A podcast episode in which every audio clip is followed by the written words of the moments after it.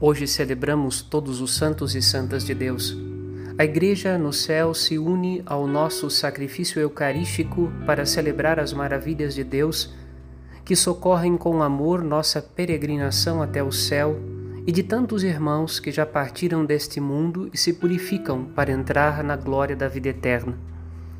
Jesus nos ensina no Evangelho que a alegria dos santos está na esperança da eternidade com Deus eternidade construída desde este mundo na vivência da fé com amor. Se amamos a Deus, que ainda vemos sob os véus da fé, devemos também amar os irmãos que enxergamos também à sombra da fé.